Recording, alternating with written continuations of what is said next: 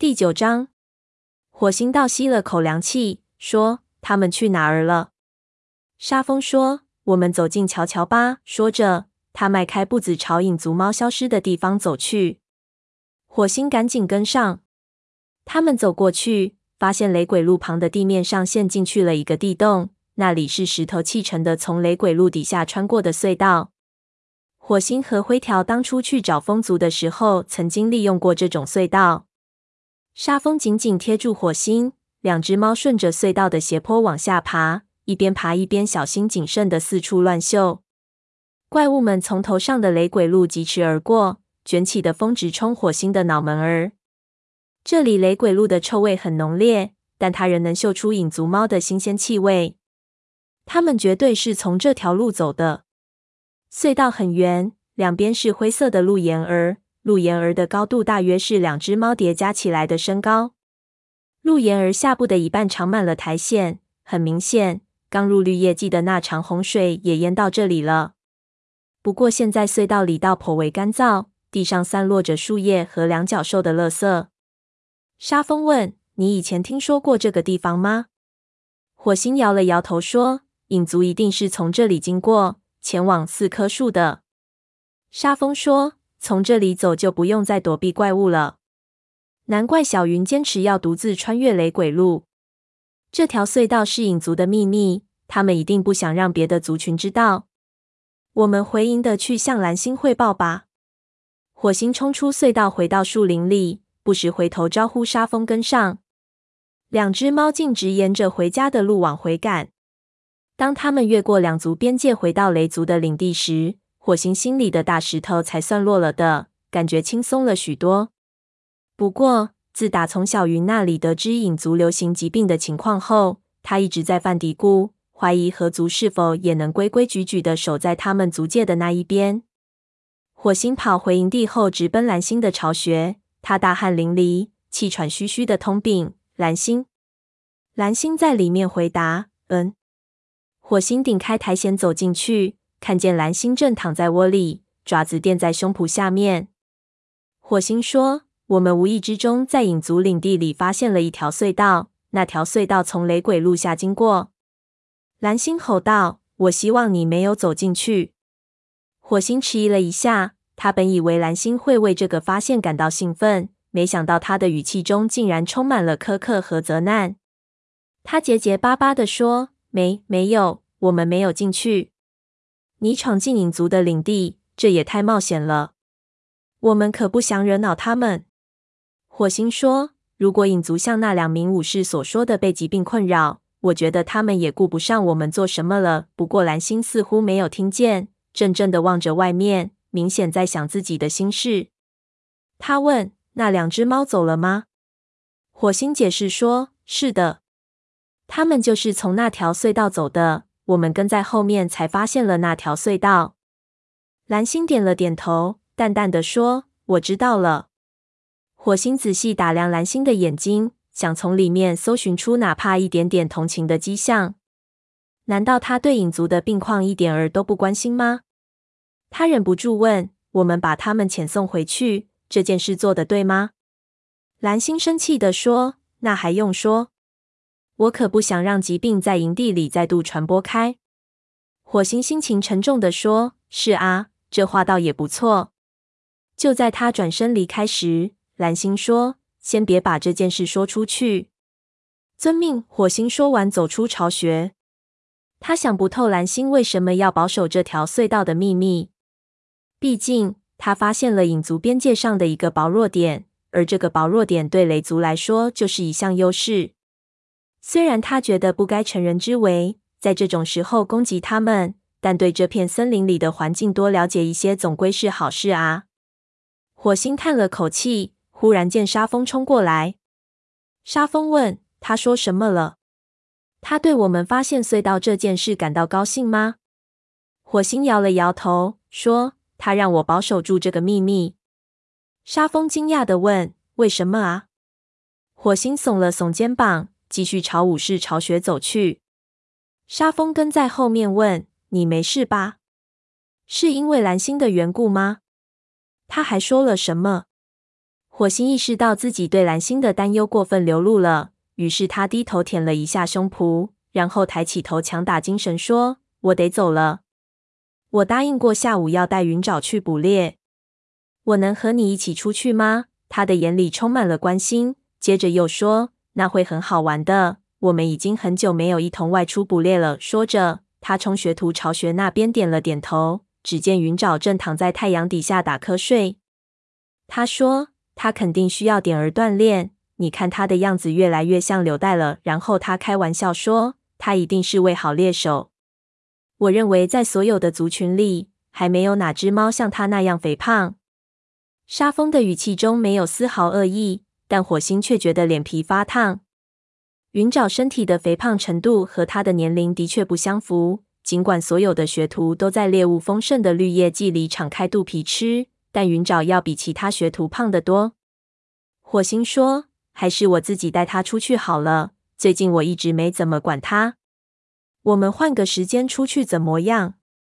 沙风热情洋溢地说：“随时奉陪。我还能再为我们捉一只兔子。”火星看着他眼里调皮的神情，知道他说的是那次他们一同打猎时的事。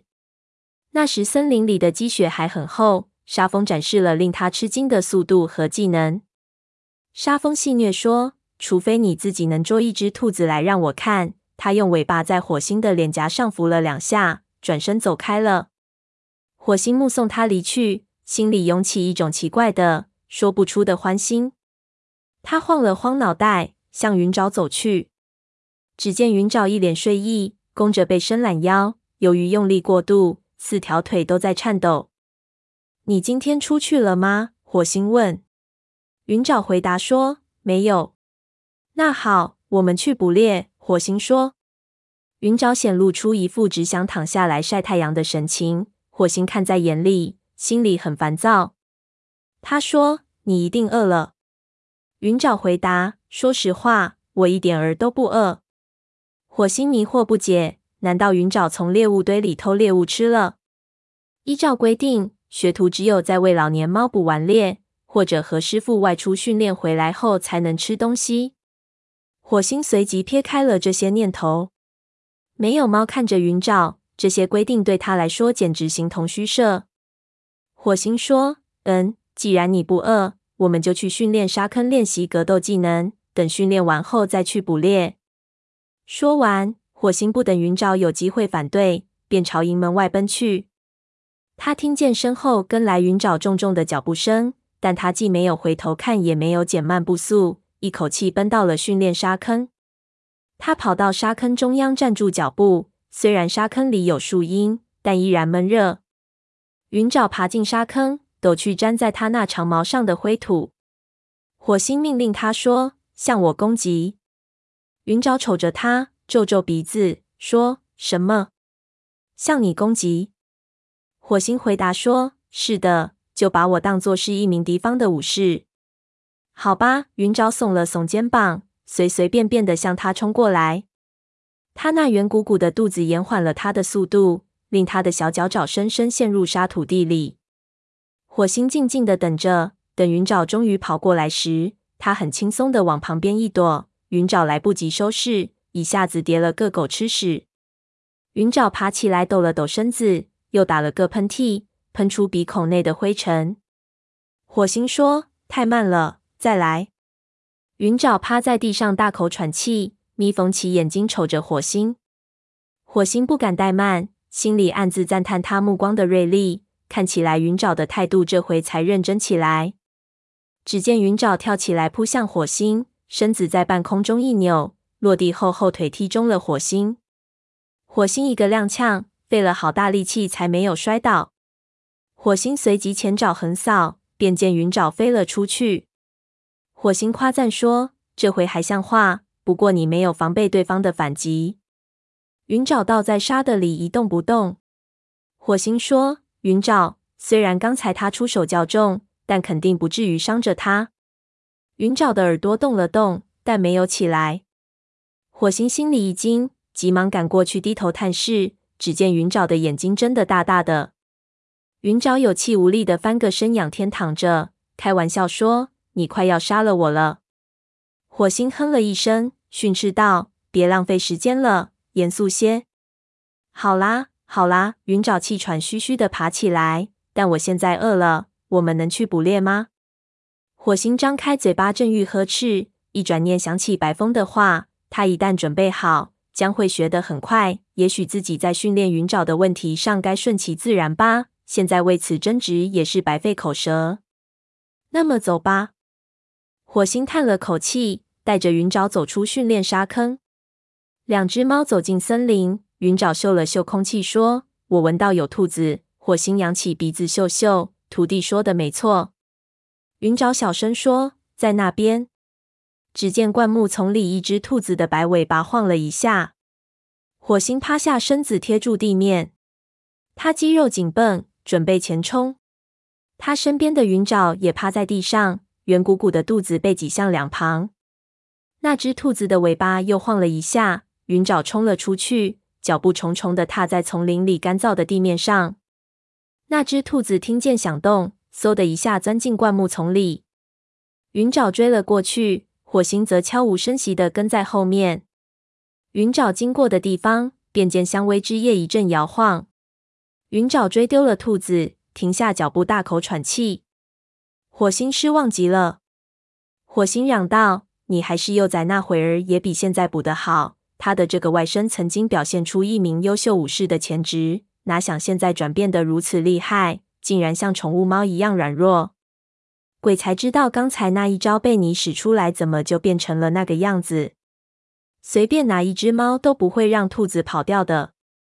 如果你还想捉住猎物，脚步就该放轻些。他暗自庆幸沙风没有和他们一起出来，否则如果被他看见他的徒弟沦落成这样一个蹩脚的猎手，那他简直羞得无地自容了。这次云沼没有犟嘴，他低声说：“对不起。”火星心里一股同情之意油然而生。看起来这次云沼确实尽力了。他觉得自己的徒弟最近退步这么厉害，也和自己疏于管教有关。云沼低着头说：“为什么不让我自己去捕猎呢？我保证能捕回一些猎物。”火星端详了他老半天。按道理，云沼在捕猎方面不可能一直都这么差劲。因为它的样子与族群里其他的猫相比，可说是营养过剩。也许它在没有监管的情况下表现的会好一些。一转念间，火星已打定主意，决心要跟在后面看它究竟如何捕猎。于是他同意了，这倒是个好主意。记得晚饭前回来啊！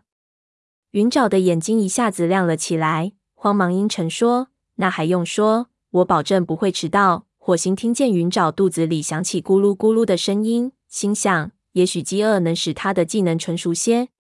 火星听着云沼的脚步声渐渐消失在丛林里，忽然为监视徒弟的想法感到羞愧。不过他转念又想，他不过是在评估徒弟的技能罢了。每一位老师都会这么做的。在松林里追踪云沼不用费什么力气。耸立如塔的松树下，灌木长得稀稀落落。火星从老远就能看见云沼的白色身影。树林里有许多鸟，火星以为云沼会停下来大展身手，但云沼却一路疾奔。考虑到他那圆鼓鼓的肚子，他奔行的速度倒着实令火星惊讶。云沼跑出松林，进入橡树林，过了橡树林就是两脚兽的地盘了。火星隐隐有一种不祥的预感，这里的灌木丛十分浓密。因此，火星必须加快步伐，才能不使云沼离开视线。继续走，树木越来越稀，两角兽花园周围的篱笆就在眼前。云沼是要探访他的母亲公主吗？他的家就在附近。云沼偶尔来看望母亲，火星也不便责怪他。他年龄还小，留恋母亲温暖的气息也没什么奇怪。但此前云沼为什么没有向他提过公主呢？而且，如果他是来看望母亲，又为什么要说是捕猎呢？云沼应该知道，如果他实话相告，火星会理解的。谁知云沼在公主家的篱笆前转了个弯，沿着两角兽巢穴继续前进。这下可把火星弄懵了。只见云沼只顾埋头赶路，就连路边飘过来的老鼠香味都不予理会。云沼走到一棵白桦树前，攀了上去。沿着树干爬上篱笆。他的肚子在身子下面颤颤巍巍，几乎令他站不稳脚。火星想起黑条的讥笑，心里一沉。也许花园里的鸟真的就和云沼的口味，那也说不定。他必须告诉云沼，族群猫不能在两脚兽的地盘里猎食。星族给了他们这片森林，那就是他们的食物仓库。云沼跳进篱笆，火星迅速攀上白桦树，所幸树叶浓密，藏在树上不怕被发现。他朝下望去，看见云沼昂首翘尾的从精心修剪过的草坪上走过。云沼经过一小群八哥时，八哥们扑扇着翅膀四散飞去。云沼连头都不转一下。火星感到血液直涌上耳朵。如果云沼不是来吃花园里的鸟的，那来这里干什么？接着，眼前的一幕吓得他目瞪口呆。只见云沼坐在两脚兽巢穴外，发出尖利的、可怜的哀嚎。